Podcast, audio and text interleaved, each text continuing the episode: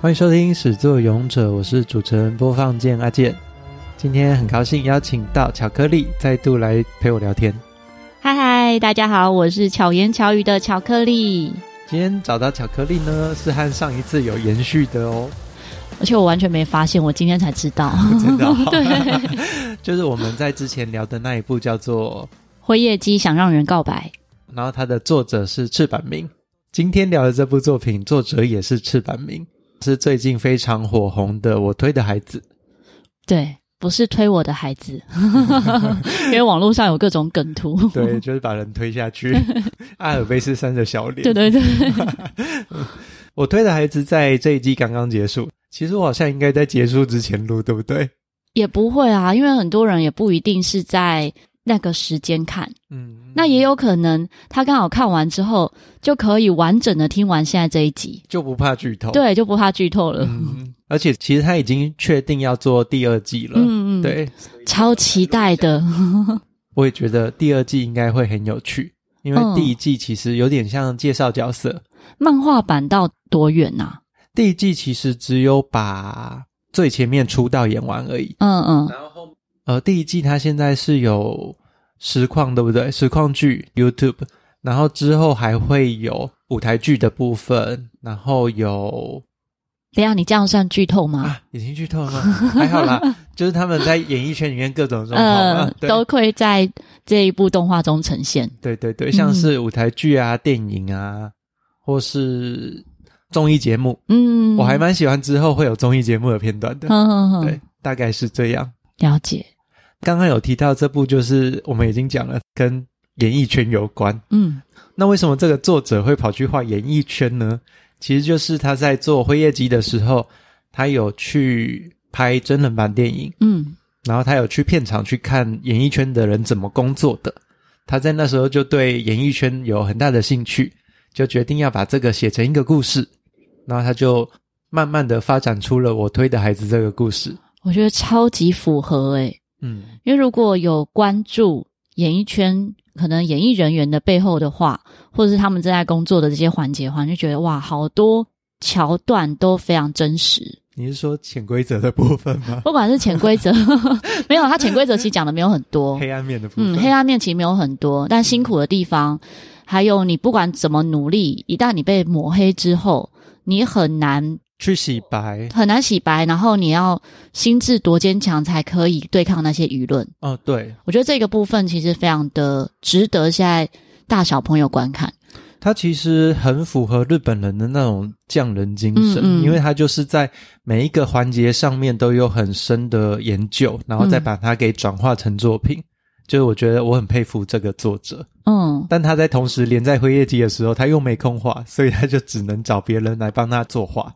也才知道说他跟辉夜姬是在同一个世界观里没面。错，角色有联动、哦对，啊，刚刚在搜寻的时候，因为其中有一个角色可以讲吧，可以啊。 小鸡。嗯里面有一个 YouTuber 是 PA 泳裤机，然后这一个 YouTuber 呢，在辉夜姬里面也是某一个角色， 但是没有经过证实啊，只是大家觉得说，在辉夜姬里有看到这个小鸡的图像在其中一个人的衣服上，对，然后他的形象也很符合这个小鸡的个性。嗯配音员也是同一位。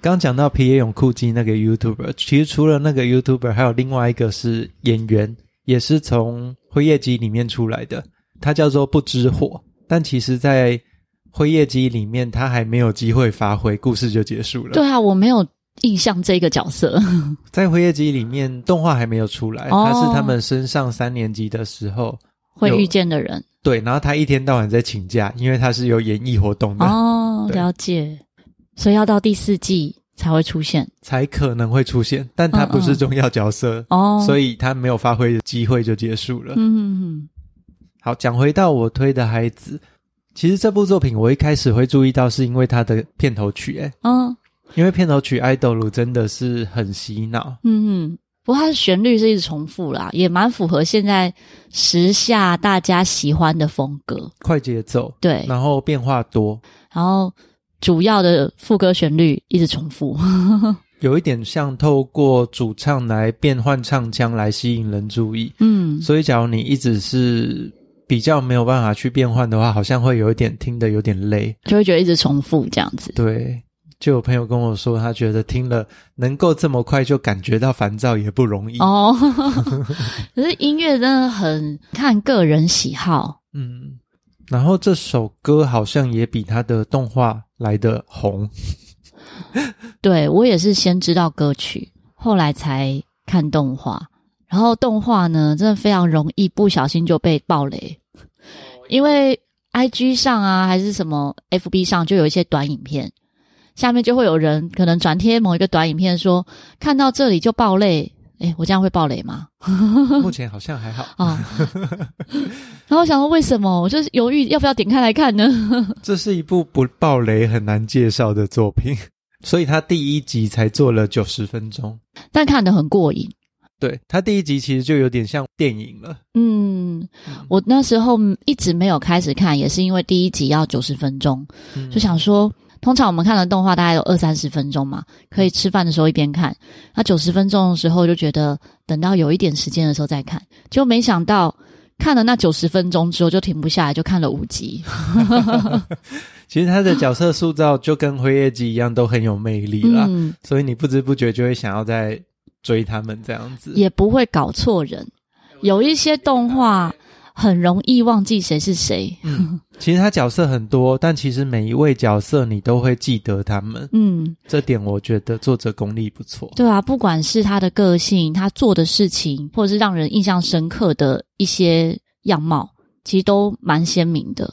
那我们就简单的来介绍一下角色吧。好，它是演艺圈的故事，我们背景大概只能讲这样。 呃， 然后角色的话，总共有它是多个主角的故事线。嗯，第一主角你觉得算是阿奎亚还是爱还是我第一集的时候觉得是爱，嗯？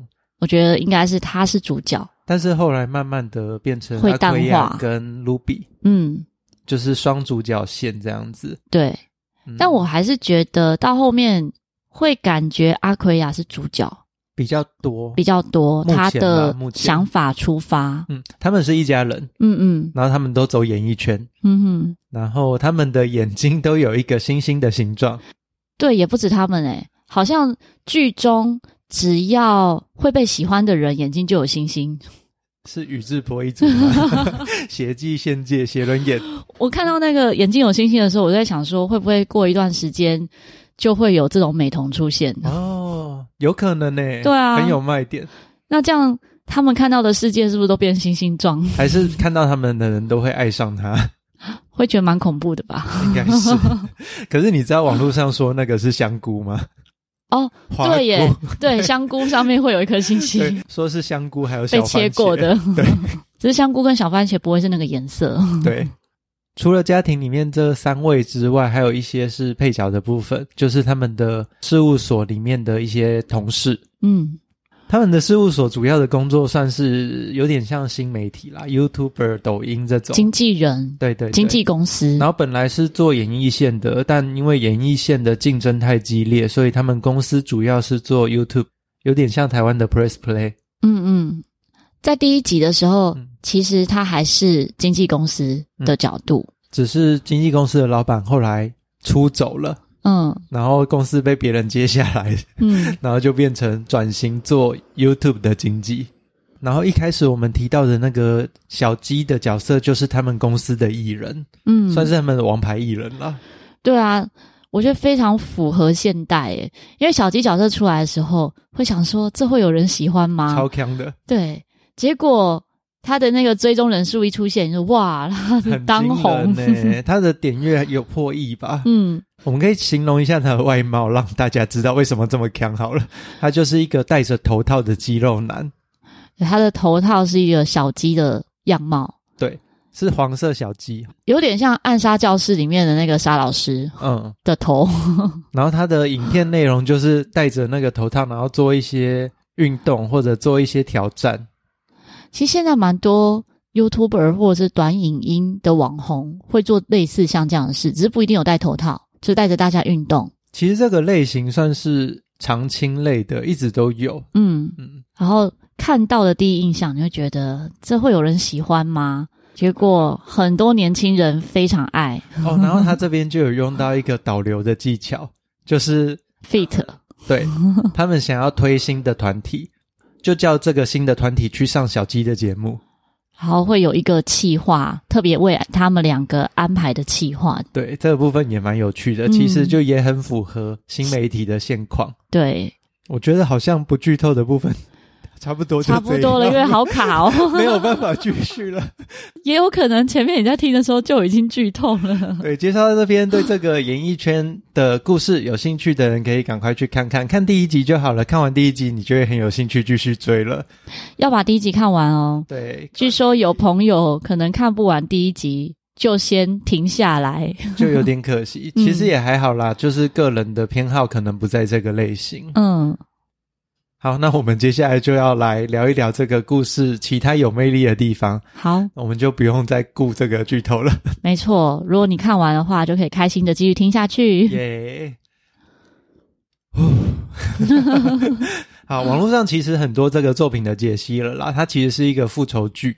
那我要平反一下，嗯我一开始就是听到是复仇剧，嗯我会把它想的好像很严肃。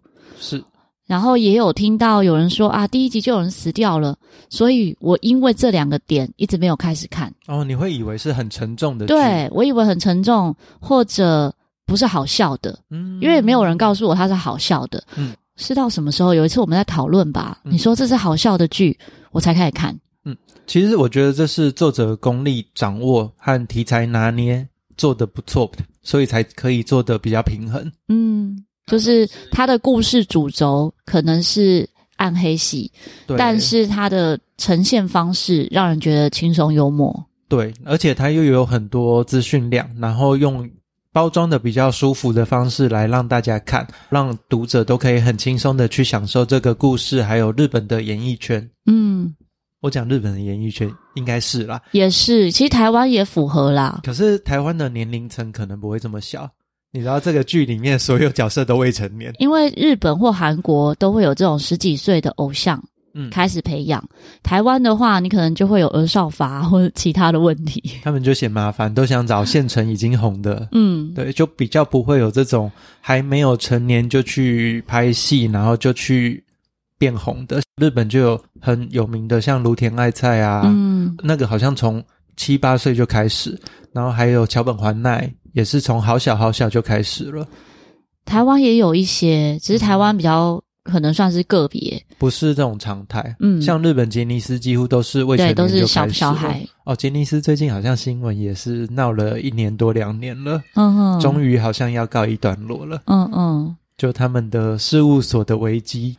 那我也觉得日本蛮常有跟偶像和演艺圈相关的作品、欸，就像那个变成僵尸的那个啊，左后偶像，是传奇，嗯，还有黑道变成偶 像的，后街的嗯女孩，对，有没 有？对我觉得他们可能是在各个产业都相较来说比较成熟，嗯，所以把它故事化的作品也相对比较多然吧。后这三个也都刚好是跟地下偶像有关系，哎，对耶，对，，可是风格都很不一样，风格不一样，都很好看， 嗯、都很好笑。对，都很好 笑。嗯，你看我推的孩子，目前第一季的章节好像也还没有很多。没有很多。第一集就是从他的故事开始嘛，人物怎么样让他们走上这条路，算是简介。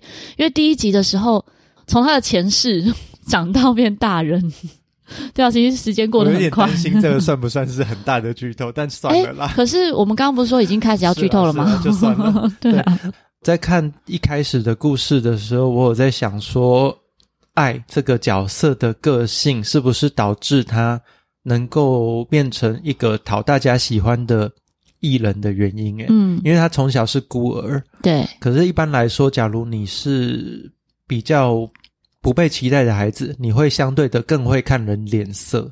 那我在想，是不是这一点让爱可以去吸引更多的观众？对，所以他才说他本身就是个谎言，嗯，他对自己的定位也很清楚，他不知道什么是爱，因为他没有得到爱过，嗯所以他一直在思考我到底能不能爱人。听起来很负面，但它其实是充满能量的。他其实是充满爱的，在探索爱，可是他认不得爱。他在出道的时候是被那个经纪公司的经纪人说服，他本来不相信自己能办到，对，然后他的经纪人跟他说：“哦，大家都在说谎啊，嗯，那你这样子出来真是太好了。”他才慢慢的理解到，其实他的谎言是可以带给观别人能量，对带给观众观众需要的东西，嗯嗯，然后反而是一个正向循环。但他也一直在自我怀疑吧，嗯，可是最后就真的是在他生命终结的那一刻，他知道他其实是拥有爱的。我、哦那边真的我是哭到那不也很行，感人。对啊，第一集真是哭到不行，就觉得哦，太多背后的意涵，嗯，不是只有可能他做的这件事情，还有会去联想到他对粉丝的爱，对他对粉丝的重视。虽然他做的事情对粉丝来讲，可能粉丝会觉得啊，你是欺骗我们的，你不是真的对我们好，你不是你呈现的这个样子。可是像他的画面里面就有好几次 take 到，我不知道你有没有印象，就是他的那个电视柜上面有那个星星，我还想说为什么要画到那里，其实就是杀他的那个粉丝折的。哦，有有印象，嗯嗯，我觉得其实疯狂的粉丝其实真的是少数，我想大多数的人还是会光是透过爱的谎言就已经得到足够的力量，或是足够的回馈了。我自己在看的时候，我是觉得这个角色真的是太有魅力，太喜欢了。然后后来我看到有人在网络投票说阿奎亚之后会跟谁在一起，然后他就有列有马加奈、嗯赤英浅，然后 Ruby，嗯，然后我就自己在下面留言说 爱当然还吗是？爱啊， 对他啊，们已经二合一啦、对我就忘不了，无法接受有别的角色超越 爱。我觉得他的这一生真的活得太精彩，嗯，其实阿奎啊亚一定就是最爱爱，他自己也分不清他对爱的爱。其实所有的角色最爱都是爱啊， 对包含那个经纪公司的老板、老板娘、 嗯哼，都忘不了他、欸。还有粉丝，路边的粉丝也是。还有初代 B 小艇，如果你有看人家的解析的话，他的同事其实对他也是又很有爱， 哦，因为夺走他们的光芒。对，但是没有他，他们又没办法红。嗯哼，所以这个角色真的是灵魂啦，这部作品的灵魂。嗯也许就是他消失了，才有后面的这些更爆发的人物出现。后面就很精彩了，哦，对，就是落地开花这这样子， 各种剧情。嗯所以漫画还没有连载完。漫画还没有，漫画现在连载到算是最终章了，然后他们要拍电影，哦算电影片，所以电影片就是完全结束了，呃，有这个迹象，但还没有确定。哼哼哼，也还有可能在延伸。嗯，比较难，因为电影片他们就是决定把初代 B 小艇跟爱的故事拍成电影。嗯那既然要拍成电影，就是代表爱的生平会被公开。嗯，就会知道答案的感觉。，对，其实阿奎亚去执行这个电影计划，就是想要用这个计划来逼出凶手，叫他现身。嗯哼哼他是想要用舆论的力量去逼这个凶手出来。那我很好奇，在漫画中，阿奎亚知道凶手了吗？ 嗯，第二季、第三季可能都会有潜在蛛丝马的迹嫌疑犯， 对他都有抓到潜在的嫌疑犯。你再继续往后看就会看到了。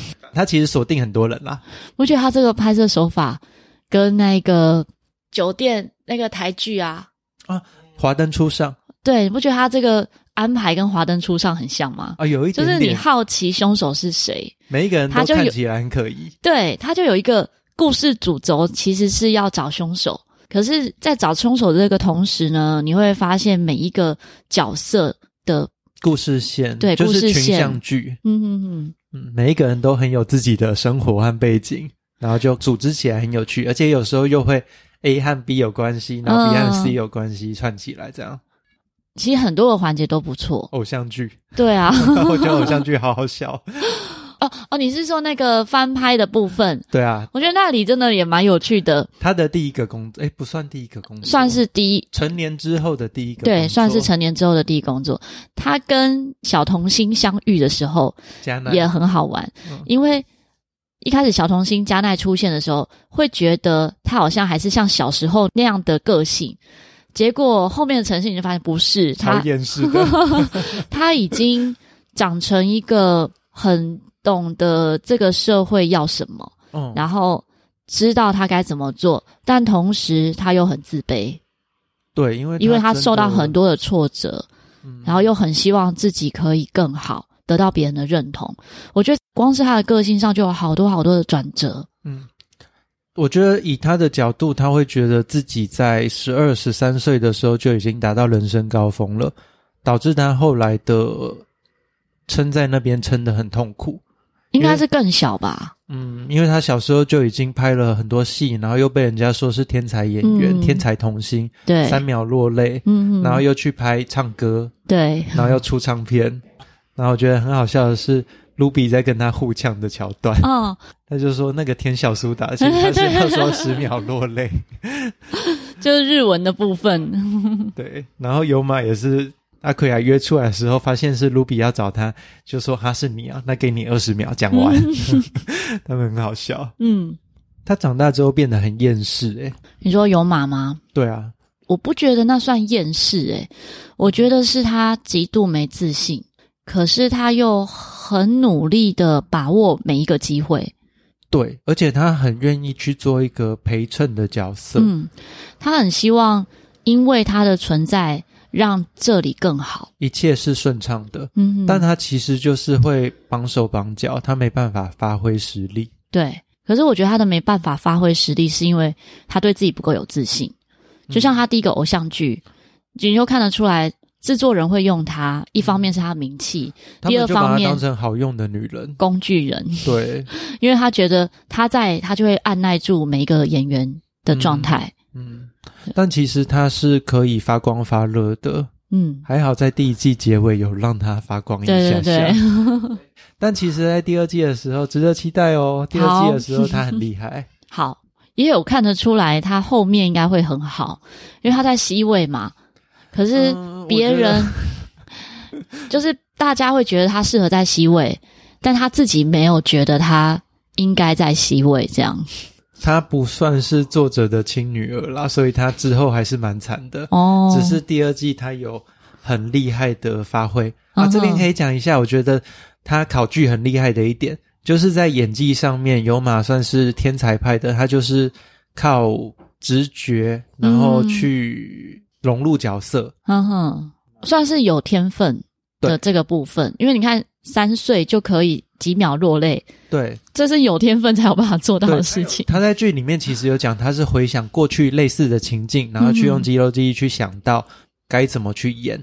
对，嗯然后阿奎亚是另外一个演技方式，阿奎亚是用理解的，然后去告诉自己这边怎么演会比较恰当。嗯然后现在还没有发挥的黑川茜，她在第二季也会有演技的桥段，哦，她是那种现在。好莱坞被诟病的方法派，就是她是把啊、其实她第一季就有了啦，有一点点嗯，讲到就通灵的部分嘛。 没 错，讲通灵可能有些人听不懂， 对他把那个小爱的灵魂降在自己身上，他会随时可以降级这样子。 等一下没有理解的人可能会觉得，哎、有这一段吗？我怎么不知道？对其实他非常的有研究 嗯，这一个角色的生平啊，还有他各种的故事，他会很透彻的去了解角色之后，把自己当成角色置身。然后来思考对他会怎么呈现，但是第二季也有讲到这个方法的局限，就是当你这个角色的资料不够很时候，少的时候，对，他就比较难发挥。就其没实错这个部分在三种演技方式，作者其实是很细腻的有演出来的，嗯我觉得也很有趣。对啊，会觉得作者真的很厉害。但每次啊，在看这些剧的时候，都会觉得一季的结尾不够 满足， 就好像没有告一个段落。虽然也是合理啦，因为要让你想再继续看下去嘛。是啦，可是我觉得你要给我一个基本满足吧。就像我可能预期是一共有十二集，哦，结果哎、没了， 我突然觉得哎、怎么没了？ 第一集给你三集的分量还不够吗？不够， 我觉得最后一集应该也要三集的分量。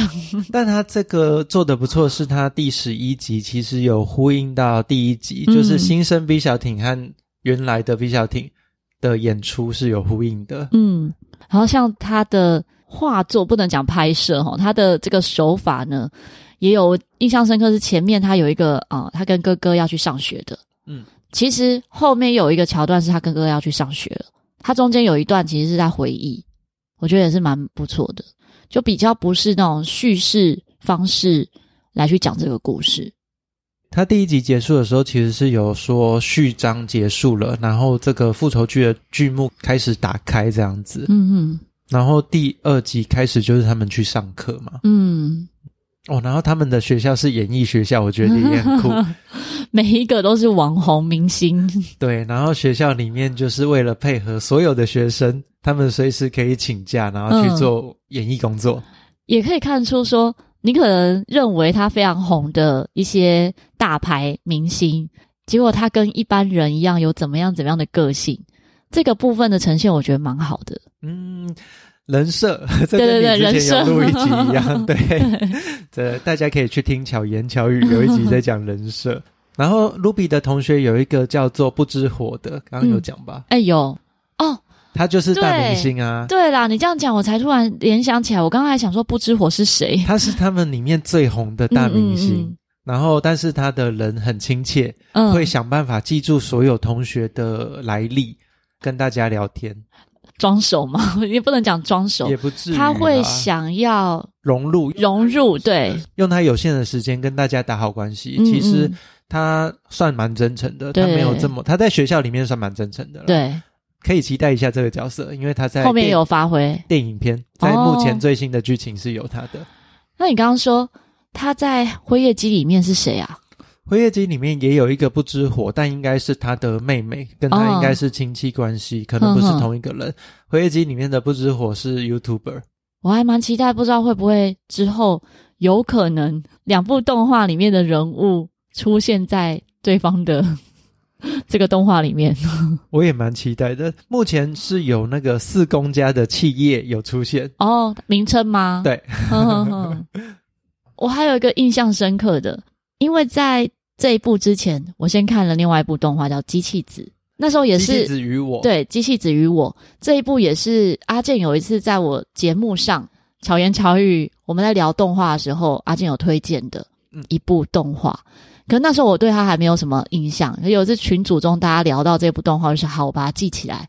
在这个动画里面呢，机器子有自己的一个 Twitter。 Twitter，然后有 QR code，我就按暂停来扫一下这个 QR code。嘿，真的有诶、 粉丝人数还蛮多的。结果在这一部里面也有这个桥段。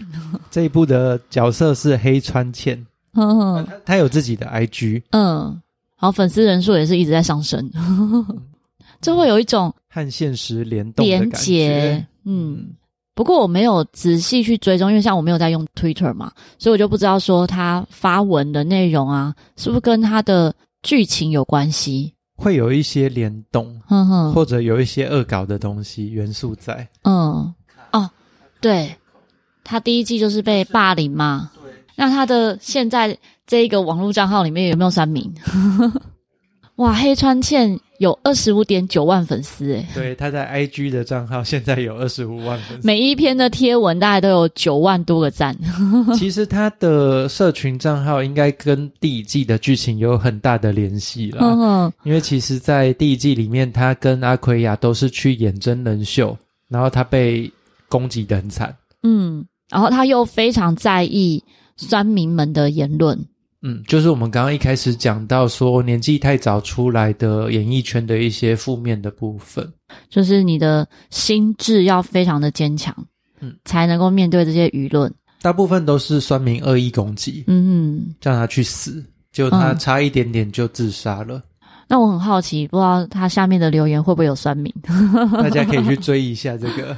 对啊，有兴趣的话可以研究一下，因为下面留言实在太多了啦。 嗯，还没有仔细看。嗯，好吧，介绍到这边，我觉得其实已经蛮多了，大家可以好好的期待一下第二季啦。如果你有什么想法的话，也可以留言给阿健。用文字讯息的方式跟他今天互动，讲讲你的心得。也许有一些我们没有聊到的地方，因为太多了，我觉得有好多好多细节都蛮有趣的。嗯嗯，然后我现在的脑海里呢，被另外一部覆盖了，啊新实际》哦， 最近看完第第三季，嗯，最近其实很多作品都是第二季、第三季这样子一直续对对订对下来。还有《肌肉魔法 史》正在追的。他第二季也已经确定要做 了。嗯，好哦，那聊到这边，不管你是用 Apple Podcast、Spotify、Mixer Box 或者是 KK Box 收听，都帮我留个五星评论、按赞、分享吧。可以找到你喜欢的平台留言给阿健，也可以每一个平台都留言。今天也谢谢巧克力来陪我聊，我觉得我们下次下一季出来之前，有机会可以再聊聊其他作品，对我觉得应该还有其他作品可以聊。 要趁我记忆犹新的时 候。对，我很容易就像没看过一样。 而且你知道今天是突然约的，昨天才跟你讲说啊对对有对时间， 那赶快约一下。而且你刚好看完最后一集，对，我还在想说，我会不会那个角色名字都忘 记？还好还好。刚刚听众可能会会觉得，你刚刚一开始不是不知道不知火是谁吗？然后突然中 间说啊，对，他是谁？等一下我就把它剪掉，就听不出 来了。好，就靠阿健了。 那大家如果好奇《巧言巧语》是什么节目的话呢？我会放在资讯栏。然后巧言巧语是巧克力他的个人节目，呃，它有分成两个单元，一个是个人的独白的巧言巧语，然后它的节奏真的很有趣，让人会不自觉的会听下去，它很像在跟你对话啦。嗯，然后都是巧克力的内心的故事，我觉得很还蛮有影响力的。哦，真的吗？对 啊，我听到阿健讲很有趣的这一个说法，我觉得很有趣，诶，是是我吗自己感受不到哦，这一个有趣。嗯，我觉得是嗯多元，而且嗯有魅力。谢谢阿健。不会不会， 我才要谢谢巧克力来陪我录音。周二是巧言巧语，周五是巧遇达人，但是两个单元都是巧言巧语啊。啊，对，那周五的巧遇达人呢，阿健有上节目哦，大家可以听听看。阿健在这一集节目中聊到关于自己的专业，哎，对耶，好像很少聊到这部分。对，那我们今天到这边结束，始作俑者，我们下周见，拜拜，拜拜。